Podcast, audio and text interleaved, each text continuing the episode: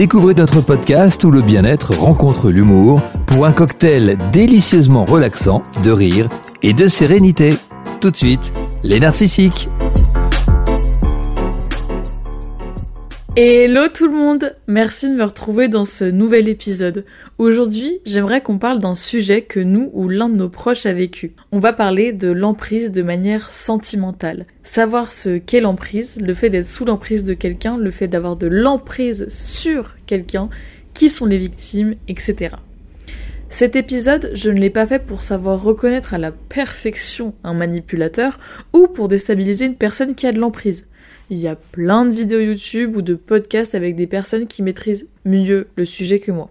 Je fais plus cet épisode pour analyser le comportement et la relation qu'il a avec les personnes qui partagent sa vie. Prenez-le comme une introduction de ce sujet.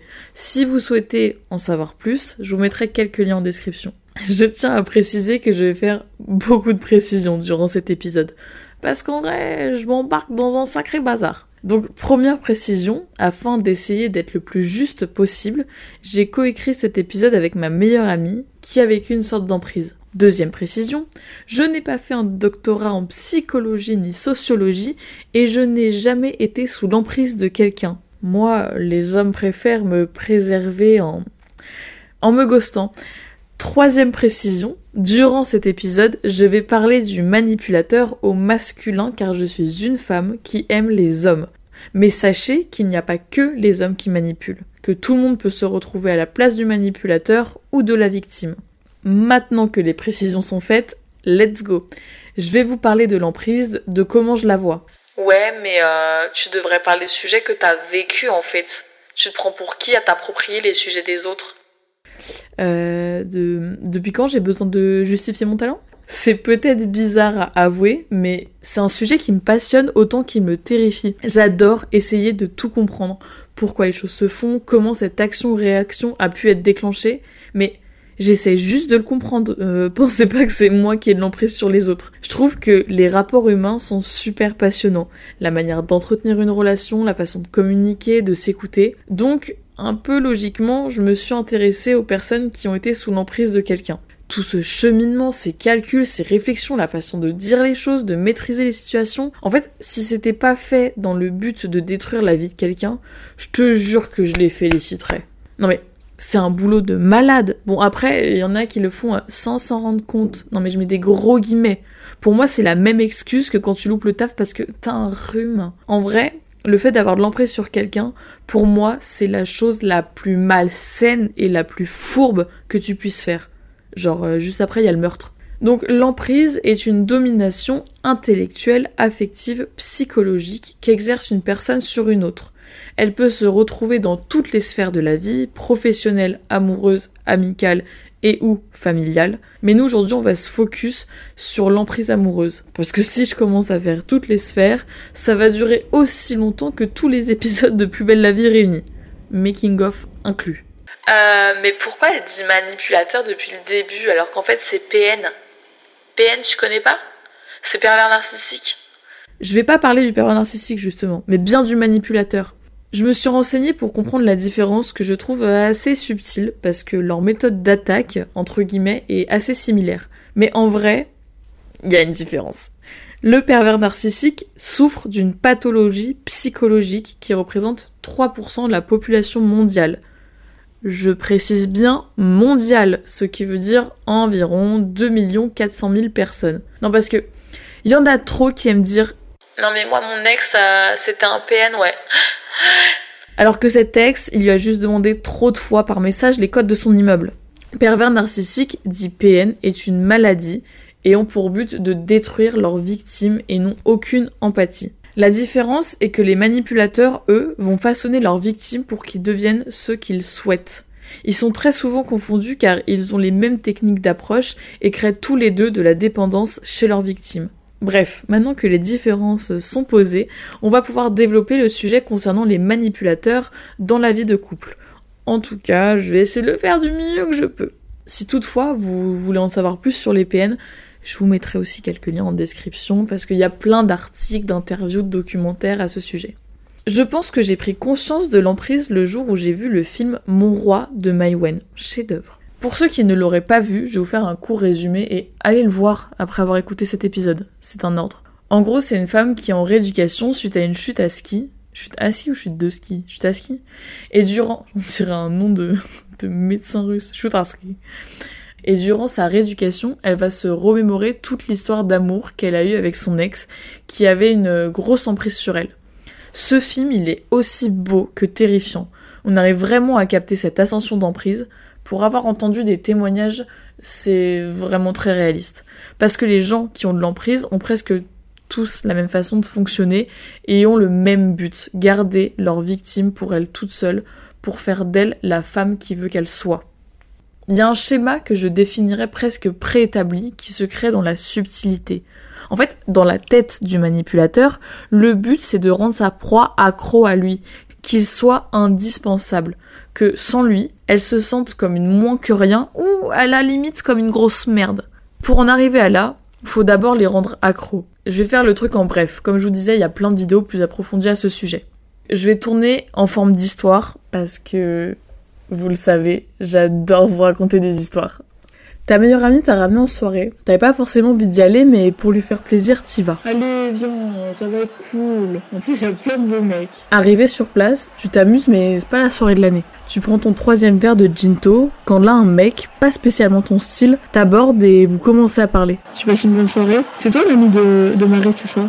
Tu te rends vite compte que vous avez plein de points en commun et que le courant passe super bien. Après la soirée, vous échangez vos numéros, puis vous finissez par vous revoir. Quand vous êtes ensemble, le courant est super fluide. Vous découvrez que vous avez de plus en plus de points en commun, vous vous livrez chacun énormément sur votre passé. Ouais, j'ai une enfance un peu, euh, un peu compliquée. Il te complimente, te dit que tu es belle, intelligente, drôle, et pour ce mec sur qui tu te serais pas retourné, tu le trouves un certain charme. En fait, il est super sexy. C'est si spécial ce qui se passe entre vous que vous décidez d'officialiser. Vous passez beaucoup de temps ensemble parce que votre relation est tellement fluide, elle t'apporte tout, de l'amour, de la douceur, de l'humour, et pourquoi avoir d'autres personnes puisque lui a déjà tout? Et il te fait comprendre que vous deux, c'est le principal. T'es l'amour de ma vie. Donc petit à petit, tu t'éloignes de tes proches et tu lui consacres tout ton temps. Les choses continuent de bien se passer, mais un jour, alors que t'as pas changé ta manière d'être, il te fait une réflexion qui fait mal. Tu vas jamais y arriver.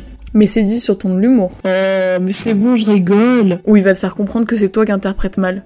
Mais qu'est-ce que t'es susceptible Tu te dis qu'il a raison, puisqu'il n'a jamais été comme ça, et donc oui, c'est toi qui as mal interprété. Mais ses réflexions se multiplient, toujours justifiées. Il t'en fait sur ton physique, sur le peu de fréquentation qu'il te reste. Tu sens que tu le déçois petit à petit, alors tu vas décider de changer pour lui plaire, pour que les choses reviennent à la normale, comme avant. Parce qu'avant, c'était si simple et si beau. Donc, tu changes, mais les compliments ne suivent pas. Il trouvera toujours quelque chose à te reprocher, mais tu continues parce que tu l'aimes et tu sais que l'amour c'est pas toujours facile.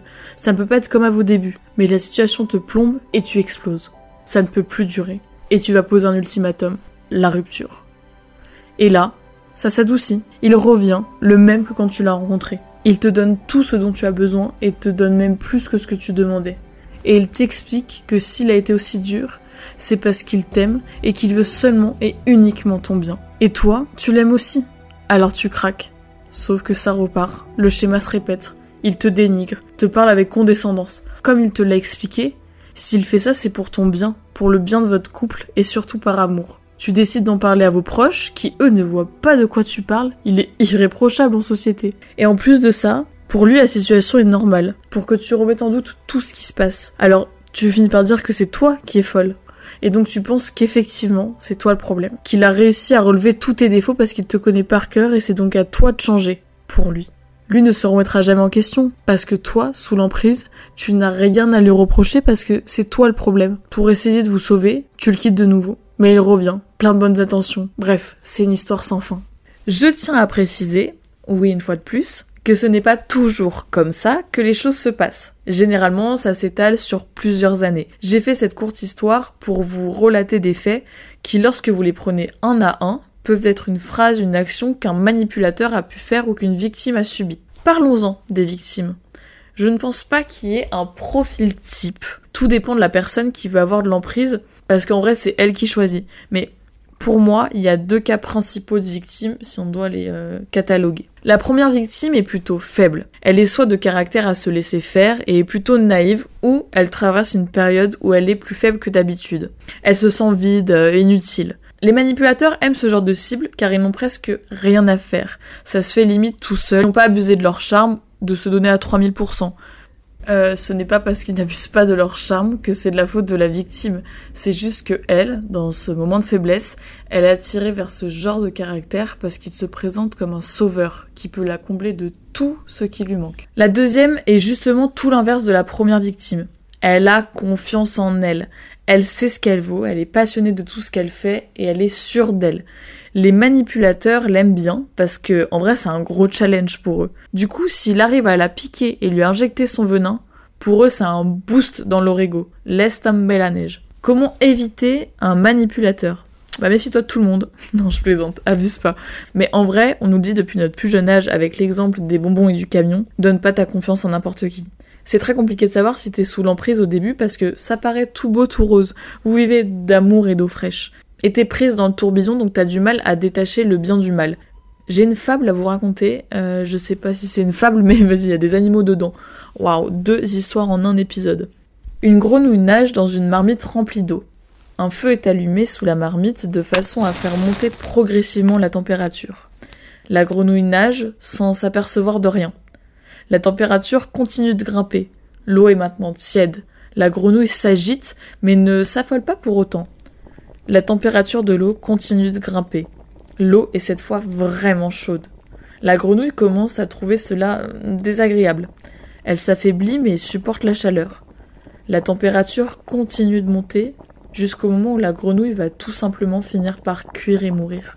Si la même grenouille avait été plongée directement dans l'eau à 50 degrés, elle aurait immédiatement donné le coup de patte adéquat qui l'aurait éjectée aussitôt de la marmite.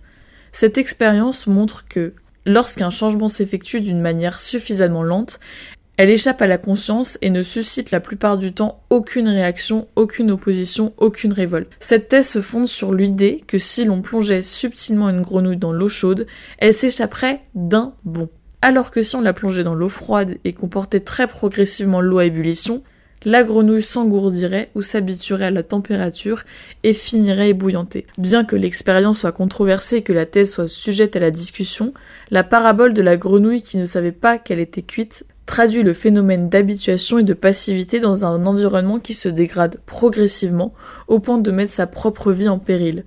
C'est donc une métaphore qui est souvent utilisée pour dénoncer la passivité de l'homme et l'inciter à éveiller ses consciences. Si je vous raconte cette histoire, c'est pour mettre en évidence la manière de procéder du manipulateur, qui n'arrive pas de manière brutale, qui s'installe petit à petit avec des remarques dénigrantes ou rabaissantes qui prennent de plus en plus d'ampleur. Des phrases anodines qui peuvent te déplaire, mais que t'acceptes parce que c'est la seule chose qui va pas dans votre relation. Que toi, tu peux mettre ça sous le fait de ta susceptibilité. Ces remarques sont toujours justifiées pour que tu comprennes que s'il le fait, c'est pour toi ou pour vous. Les critiques sont faites de manière dissimulée, en te mettant sur un piédestal. C'est pas qu'il ne veut pas que tu fasses une certaine chose, mais tu vaux mieux que cette chose en question. Tout ça prétend que c'est pour ton bien, alors qu'en fait c'est pour faire de toi la femme qui veut que tu sois. La raison de la critique sera bientôt transformée en il faut qu'on parle. C'est comme ça que graduellement, le manipulateur va associer certains actes simples à de potentiels motifs de rupture ou à de la déception. Ces situations deviendront, avec le temps, tout ce qui dérange le manipulateur, que cela vienne de reproches légitimes ou non. Si tu désobéis à ces règles implicites, ça mènera systématiquement aux disputes et ou ultimatums. La personne souffrant d'emprise va alors progressivement détruire ce qu'elle est au bénéfice des envies du manipulateur. Sortir d'une relation comme celle-ci est très difficile car la confiance en soi et l'amour propre sont affaiblis. Cette relation est épuisante et pour s'en apercevoir, soit la victime, elle est lucide, soit un membre proche de l'entourage le voit. Ces prises de lucidité arrivent à des événements choquants, une menace, un coup d'excès de colère, une phrase qui retendit plus forte que d'autres. Ces épisodes ne sont pas à prendre à la légère. Il faut très rapidement les assimiler avant de les banaliser. Toute acceptation de ces actes mènera à les intégrer dans les normes du quotidien et réduira encore plus la position de l'oppressé. Pour éviter tout ça, la seule solution est de partir. Comment tu peux t'en sortir? Moi, je pense très sincèrement que pour quitter définitivement cette situation, il faut utiliser la méthode forte. Couper radicalement le contact. Il n'y a pas de ouais, on s'écrit pour savoir comment l'autre va. Il faut quelque chose de brutal. Il n'y a pas de énième discussion. Et pour ça, j'ai une solution. Bloc Facebook, bloc WhatsApp, bloc téléphonette, bloc Instagram, bloc, bloc, bloc, bloc, bloc, bloc. Tu me le bloques de partout. Tu enlèves tout ce qui peut être source, sujet à lui parler ou à te faire penser à lui. Si les photos que tu as, ça peut te faire flancher, tu supprimes. Les photos, c'est que des souvenirs, t'en as déjà trop dans la tête. Après, il y a comment guérir. Je trouve que c'est la partie qui est la plus longue et la plus dure, mais tu vas très facilement y prendre goût. Parce que c'est une période où tu vas penser à toi. Tu vas faire ce qu'il te plaît. Tu es dans une période de guérison. J'aime pas du tout ce mot. On dirait que tu déglutis le mot hérisson. Euh, donc j'ai plutôt le dire en anglais. T'es dans ta healing period. Et il y a que toi qui peux te soigner. Et ton entourage ou professionnel. Mais c'est toi qui auras choisi leur présence la première chose que tu vas faire, ça va beaucoup se jouer au niveau du mental, mais tu vas accepter cette décision qui a été la rupture. La vie, c'est malheureusement pas tout beau et rose, mais je suis persuadée que toutes les mauvaises choses qui t'arrivent, c'est pour t'en faire vivre des plus belles. Donc accepte que ce soit fini. Tu prends le temps qu'il te faut. N'hésite pas à parler, à t'exprimer, à radoter sur ce que tu ressens auprès de qui tu veux. Il faut aies des rencontres et de l'interaction. Regarde aussi peut-être des interviews, témoignages pour te dire que t'es pas la seule à avoir vécu ça et te donner espoir parce que ces personnes ont réussi à passer à autre chose. Et s'il y a des choses sur lesquelles tu as honte de t'exprimer, écris. Faut que ça sorte. Si ça reste dans ta tête, tu vas faire que ruminer. Donc écris. On dirait pas comme ça, mais je te jure que ça marche et que ça fait trop du bien. Écoute Tatalena. Fais des choses qui te font plaisir marche, cours, danse, chante, mange, voyage, trouve-toi des passions, dessine, peins, médite, dors, lis, regarde euh, des films, sors, rencontre du monde, vois tes amis, ta famille, bois des coups, bois de l'eau après, l'alcool est à consommer avec modération, je rappelle. Fais des soirées pyjama, va au cinéma, au musée, au théâtre, bref, t'as compris. Fais tout ce qu'il faut pour ne pas penser à lui, votre relation ou la rupture. Il y a certainement des activités que tu vas faire ou des choses que tu vas voir qui vont te remémorer votre relation. Et pour ça, tu vas devoir exercer ta pensée à ne pas comparer ton présent à votre passé. Pour ça, imagine que c'est la première fois que tu fais ou que tu vois telle ou telle chose. C'est plus dur à faire qu'à dire je sais, mais tu peux le faire, je crois en toi. Et tu verras que la victoire n'en est que plus belle. Pour vous aider, je vous ai suggéré de regarder des interviews ou d'écouter des témoignages.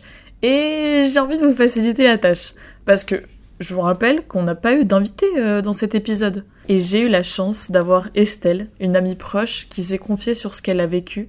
Et maintenant, c'est vous qui avez la chance de l'écouter. Alors moi, j'ai rencontré un mec il y a quelques années qui est tombé sur mon chemin euh, à un moment de ma vie où je pense que j'avais peut-être plus besoin d'amour qu'à un autre moment et euh, parce que bah forcément j'avais peut-être une mauvaise perception de moi-même où je me, je me cherchais beaucoup, je, me dénigrais beaucoup, mais en même temps je me rendais pas forcément plus compte que ça. Et c'est mm. vrai qu'il est arrivé à ce moment de ma vie où j'avais besoin d'amour, où j'avais besoin qu'on me dise des belles choses. Donc euh, ça a joué beaucoup en fait sur cette relation et sur ma perception de, de tout ce qui s'est passé derrière. Ah, parce que lui, il a vraiment essayé de te montrer qu'il pouvait tout apporter. Bah, au début, oui, ça part euh, sur une histoire euh, lambda. Tu rencontres un mec en soirée ou euh, même ailleurs et bah, tu flashes dessus ou pas. Et puis lui, bah, il te drague, il te drague, donc ça te fait du bien. Donc tu vas un petit peu au-delà de ce que tu fais d'habitude, t'es contente, ça te donne le smile, ça te donne aussi une autre dynamique en fait, hmm. de penser à, quelque chose d'autre que tes petits soucis perso ou ton manque de confiance en toi. En fait, ça t'apporte de la confiance finalement. Ah, parce qu'en fait, vos moments du coup que vous avez vécu, c'était vraiment des parenthèses dans C'était que des petites parenthèses parenthèse. Ouais. Parce qu'à la base, on n'a jamais vraiment été ensemble en vrai. Genre, euh, c'était plus. Euh, il me faisait espérer quelque chose. Et moi, j'y croyais beaucoup. Donc, forcément, j'avais toujours envie d'aller, d'aller, ou de me dire Ah, mais si je fais ça, il va peut-être penser ça. Euh, j'avais vraiment envie de lui plaire, quoi. C'était quoi ces actions qui te disent Putain, genre, vas-y, pour lui, je vais tout donner? Au début, il te fait te dire que, ouais, ça a jamais été avec personne d'autre comme toi. Mm. Que des petites phrases bateau en vrai Mm. comme ça, mais qui tombent pas nulle part parce que t'en as besoin à ce moment-là. Donc ils te le répètent sous d'autres formes, différemment. euh, Et puis, euh, et puis en fait, après, tu vois des gestes. euh, bah, il te répond pas à tes messages. euh, il te dit oui, on se voit, mais en fait, euh, bah, t'attends toute la soirée, tu t'es préparé, mais toute pimpante et Mm. tout. En fait, tu le vois jamais de la soirée. Ou même typiquement des copines à moi qui le voyaient en soirée et puis ils rentraient avec une autre fille, mais pour autant ils disaient à ces filles-là non, mais Estelle, nanani, nanana. Donc, voilà, mais plein de petites actions comme ça où en fait, tu, tes copines d'abord disent non, mais no way, mec toxique. Ouais. Ouais, mec toxique, mais toi tu le sais, mais en même temps tu dis non, mais il m'a dit qu'avec Ouais. moi c'était différent. Donc oui, il fait un peu ça et tout, mais il m'a jamais menti. Il m'a dit, mais moi je te mens pas, je veux pas qu'on soit ensemble maintenant. Mais, mais, mais, toujours des mais Ouais. qui te laissent penser que t'es unique. Alors qu'en fait, euh, il le dit sûrement à d'autres filles. Et je Mhm. pense qu'il y a d'autres personnes qui ont été victimes de lui. hein. Pour autant, euh, c'est vrai que quand t'es dans cette situation-là et que vous vous retrouvez que tous les deux, mais tu te dis non, mais c'est pas possible. Ben, que des petits moments cool, euh, comme euh, un couple, euh, comme, un, comme ce que pourrait être un couple en fait. Ouais. Genre, on regarde un film, on fait un truc, hein, on discute vite fait, mais rien derrière. Donc c'est bizarre, c'est Mhm. très bizarre. Et du coup, toi, tu t'accroches. Donc toi, tu t'accroches à des mots, en fait, tu t'accroches à des mots, tu t'accroches euh, à la personne que tu crois connaître dans l'intimité, en te disant, euh, bah ouais, euh, je suis quelqu'un d'unique pour lui Mm. et, euh, et ça va aller, j'ai juste à attendre, en fait, Mm. le moment où il sera prêt. Mais pourquoi, en fait, euh, c'est à moi d'attendre le moment où lui sera prêt alors que moi, je suis prête? Donc moi, ça veut dire que je mets ma vie en suspens, que j'attends, j'attends, j'attends, qu'il me parle pas pendant des mois et des mois et qu'après il revient un jour non mais viens s'il te plaît euh, j'ai besoin de te parler mais des mois plus tard Mm. donc toi t'as attendu déjà pendant des mois sans qu'il te parle sans qu'il te dise rien et tu penses tous les jours tous les jours tous les jours et ça te bouffe en fait intérieurement tu t'attends toujours à quelque chose et en fait à chaque fois même s'il te parle pas pendant des moments et tu te dis allez c'est bon là cette fois j'arrête de penser à lui je le bloque de partout je m'en fiche terminé il me mérite pas et je, je vaux mieux que ça et bah paf au moment où tu te dis ça il te renvoie un message et tu ne sais pas pourquoi t'as l'impression que limite il y a des micros chez toi Ouais, ouais. tu vois? Mais vraiment, tu deviens un peu parano, genre, mais attends, c'est pas possible, là j'étais en train de l'oublier, Ouais. il revient, et euh, ouais, c'est dur, c'est Mm. un peu dur. Je sais pas s'il m'a fait des réflexions, mais en tout cas, euh, des soirées euh, où il faisait de la merde, et euh, en fait, c'était moi la coupable. Mais oui, non, euh, je sais pas s'il m'a vraiment fait des réflexions pour me changer, mais en tout cas, il tournait plein de, plein de choses à son avantage, on va dire. Et toi, est-ce que t'as fait des trucs en mode tu t'es privé de choses pour lui? Euh, ouais, je me suis carrément privée de choses pour lui. Euh, préférais lui faire plaisir à lui qu'à moi, même s'il me le demandait pas. euh. Et non, tu lui fais un cadeau juste pour lui montrer que t'es encore là et regarde, je suis là, je suis là, Ouais. je suis là, et oh, je suis là. et bah, il s'en fout. Et, Voilà. et est-ce que ça t'a éloigné aussi de certaines personnes, genre des potes, ta mif Non, parce que j'ai de la chance d'être vraiment très très bien entourée. Par contre, euh, oui, j'ai failli euh, perdre mes amis, puisque euh, un de mes meilleurs amis m'a dit de toute façon, en fait, si tu continues de rester avec lui, il y aura un moment donné où nous, on pourra pas. euh, Mm. on pourra plus continuer d'être pote avec toi puisqu'il te fait trop de mal et on pourra jamais accepter cette relation.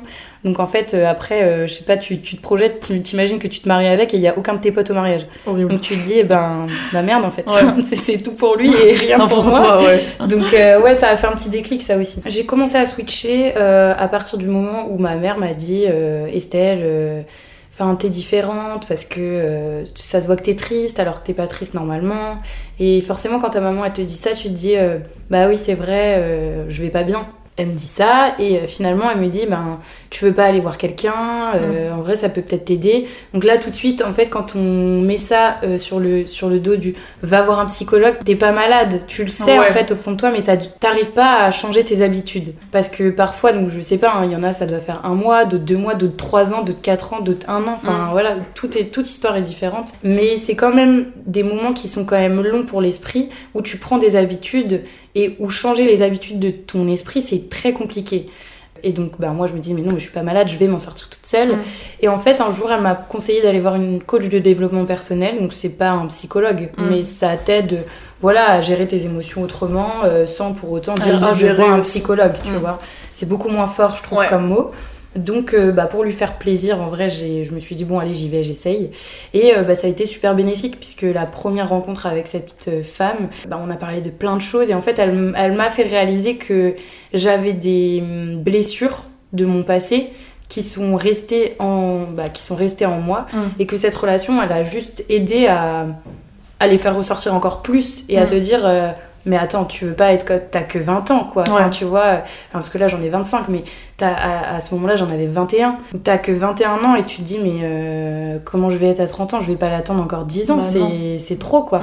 Et euh, en fait, elle te fait faire des petits exercices, ça passe par euh, dire non, ça passe par noter ses idées, la communication, dès qu'il t'envoie un message, il faut que tu réagisses différemment. Au début, c'est difficile puisque tu n'y arrives pas forcément. Puis en fait, petit à petit, bah, tu, reprends, tu reprends ta vie dans les mains en fait. Mm. Tu vis plus à travers l'autre et puis une fois que tu penses que tu penses plus à cette personne un jour, deux jours, tu dis euh, au bout du dixième, tu dis putain mais j'ai pas pensé à lui pendant dix jours, c'est ouf. Parce que moi pendant quatre ans de ma vie, c'était tous les jours de ma vie, je pensais à lui. Donc Ouais, euh, émotionnellement et énergiquement, c'est très très très dur. Et autre chose aussi, Ouais. euh, j'étais allée voir une, un magnétiseur une fois et elle m'avait dit que, parce qu'elle me connaissait pas du tout, et elle m'avait dit ton énergie elle est très très basse. Et je lui avais dit bah euh, ok, je suis peut-être un peu fatiguée. Elle fait non, ton énergie tu la donnes à quelqu'un, mais cette personne tu la vois jamais. Donc lui, et en fait c'est là où tu te rends capté. compte. Non mais en fait c'est là où tu te rends compte qu'une personne qui te connaît pas du tout, Ouais. euh, donc ok, peut-être que tout le monde ne croit pas en la médecine naturelle, mais en vrai, elle a juste capté toutes les énergies que tu donnes à quelqu'un. Et en fait, ces personnes-là, elles te pompent toute ton énergie sans même que tu t'en rendes compte. Et t'es fatigué, t'es fatigué, tu sais pas pourquoi, mais émotionnellement, tu lui donnes tout. Quand ça se termine, et ben, tu peux enfin euh, découvrir de nouvelles personnes et voir d'autres horizons, parce qu'on a tous un schéma. Et euh, quand tu décides vraiment de, de changer de schéma, et ben, tu peux rencontrer euh, une belle personne. Et moi, c'est ce qui m'est arrivé, donc je suis ravie. Et le être soi. Le être soi, c'est hyper important. Et ça, je pense qu'on l'oublie beaucoup.